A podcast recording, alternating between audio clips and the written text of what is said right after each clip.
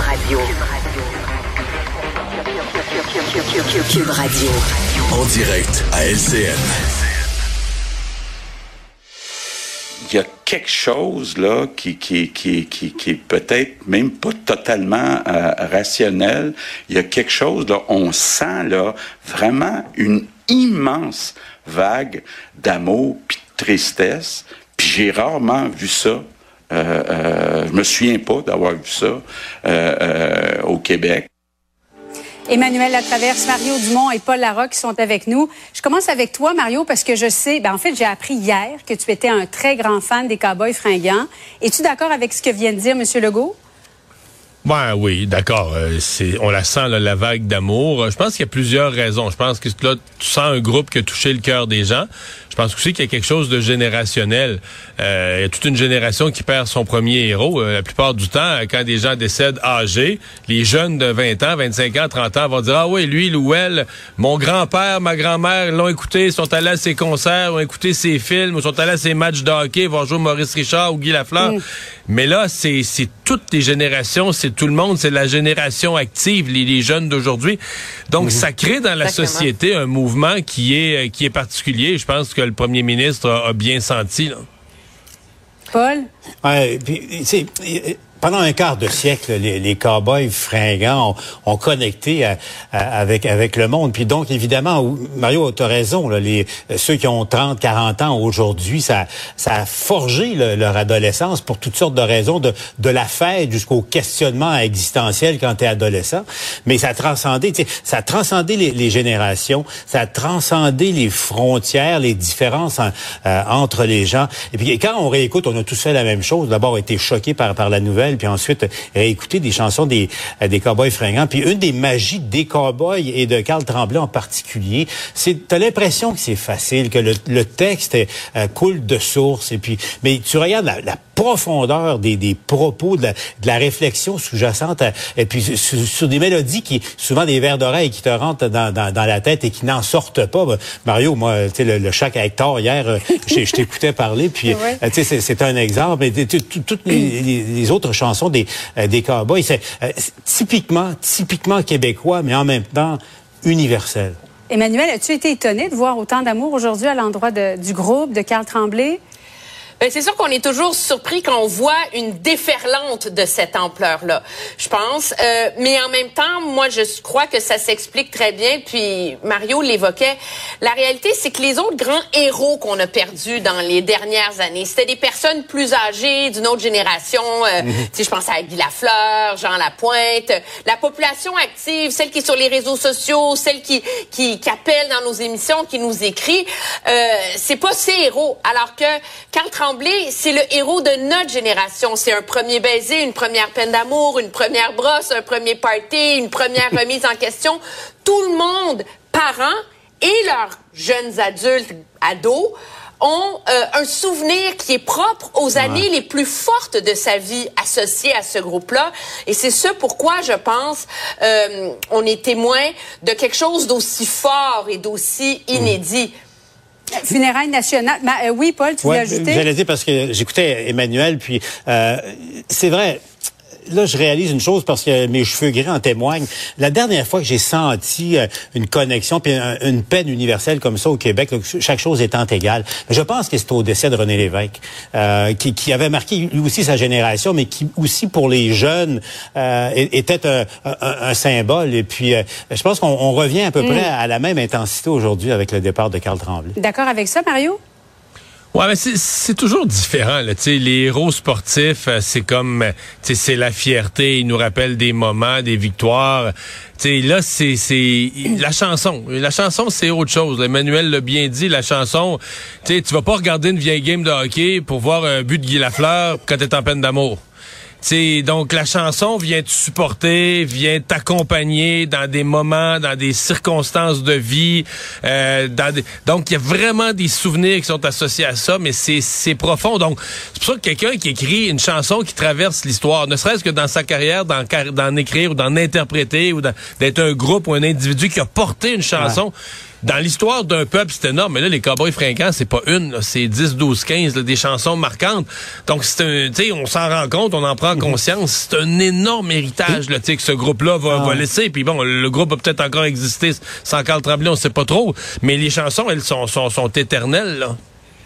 Et, et l'autre chose qui est, qui, qui est euh, remarquable aussi, je sais pas, vous avez vu, moi je regardais les ré- euh, en France un peu euh, les réactions, pas tellement dans les grands médias, mais euh, les Cowboys fringants euh, avaient des admirateurs en France. Ils ont rempli des Ah oui? stades, ils ont rempli des, des salles de 5000 personnes. Et puis, euh, je soupçonne que les Français ne devaient pas nécessairement comprendre tout, toutes les paroles de, de leur texte, mais comprenaient l'esprit. Et puis, il y avait pratiquement un culte pour les Cowboys. Et puis, euh, ils sont restés eux-mêmes. Tu sais, en France, l'accent de Carl Tremblay, puis la musique de, de- euh, de- des Cowboys est restée la même en France que euh, qu'ici euh, au Québec. C'est ce que je te disais, euh, Julie. C'est c'est profondément et typiquement québécois, mais en même temps, euh, il incarnait, il démontrait que tu peux être euh, ce que tu es, puis c'est universel. Oui, et de prendre des bouteilles de phare dans le chaque hectare aussi.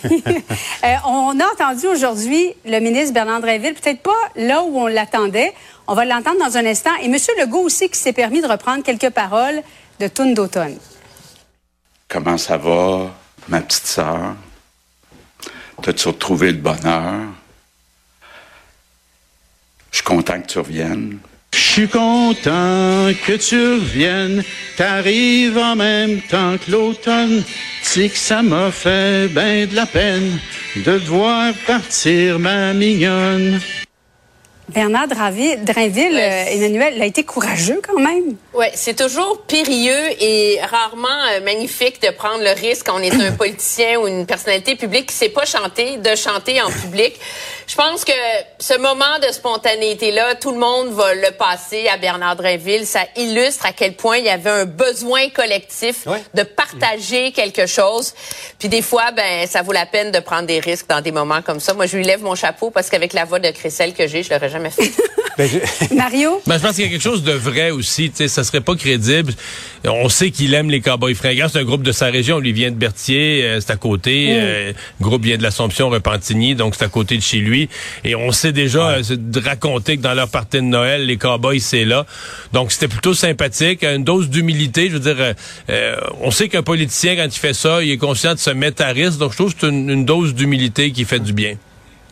Ah, j'ai, Ouais. trou- j'ai trouvé ça beau, là, même si M. Drainville démontre une chose, c'est qu'Emmanuel, Mario et moi, on chante pas si mal que ça, finalement. Bon, restez avec nous. Dans un instant, on va se parler de la grève dans le milieu d'éducation. Sonia Lebel a voulu peut-être rassurer un peu les parents aujourd'hui, euh, mais attendez de voir la réponse du syndicat. À tout de suite. Autrement dit, Cube Radio. C'est l'histoire euh, de l'année dans la NFL, Alexandre. Taylor Swift qui est tombé en amour avec un joueur des Chiefs de Kansas City. Et nouveau rebondissement. Ben, il y a toujours des rebondissements. Puis ceux qui sont des Swifties, hein, les fans inconditionnels de Taylor Swift, euh, ont pu, dans les dernières semaines, même la voir dans un concert, remplacer des paroles de chansons par le nom de son amoureux Travis Kelsey, donc des Chiefs de Kansas City. Mais là, il y a un duel revanche qui est extrêmement attendu entre les Chiefs et les Eagles de Philadelphie, une équipe que tu affectionnes particulièrement. Monday Mario. Night Football, c'est lundi soir. le lundi soir et c'est ben, un duel revanche parce que la dernière fois le Super Bowl. mais c'est ça la dernière fois qu'ils se sont vus ils ont croisé le fer au Super Bowl les Chiefs ont gagné par trois maigres points 38 à 35 un match extrêmement serré puis en ce moment ben les Eagles ont le meilleur dossier de la NFL sont huit victoires une défaite puis veulent se venger bien évidemment de l'affront du Super Bowl et ça va se passer tout ça en Pennsylvanie, à Philadelphie. Et là, ben il y a des radios locales, Mario, qui... Sauf que Taylor Swift, c'est une fille de Philadelphie, non? Exactement. Elle, elle est née là, dans les banlieues de Philadelphie. C'est une fille de Pennsylvanie.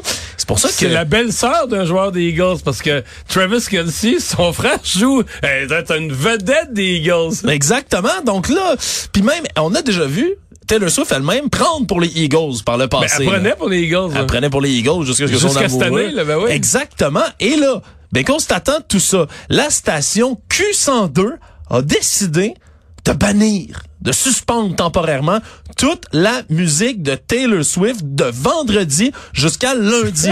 Ils ont dit on va reprendre ça mardi le lendemain de la game, mais d'ici là, ils veulent chasser l'énergie Taylor Swift et ne veulent pas encourager du tout les Chiefs de Kansas City qui vont être en visite dans la ville et donc vont suspendre littéralement toute la musique de Taylor Swift.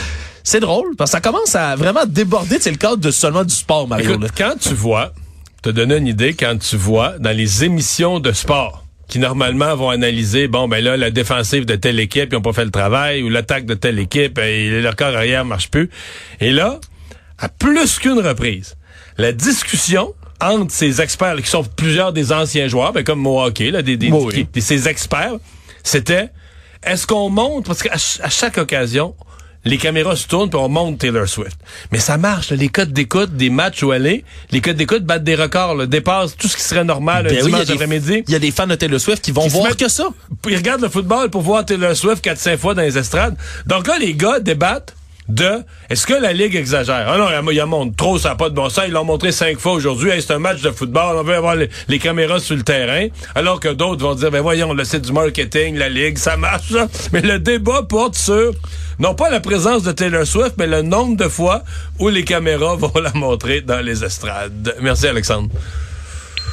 Cube Radio. Une autre vision de l'actualité.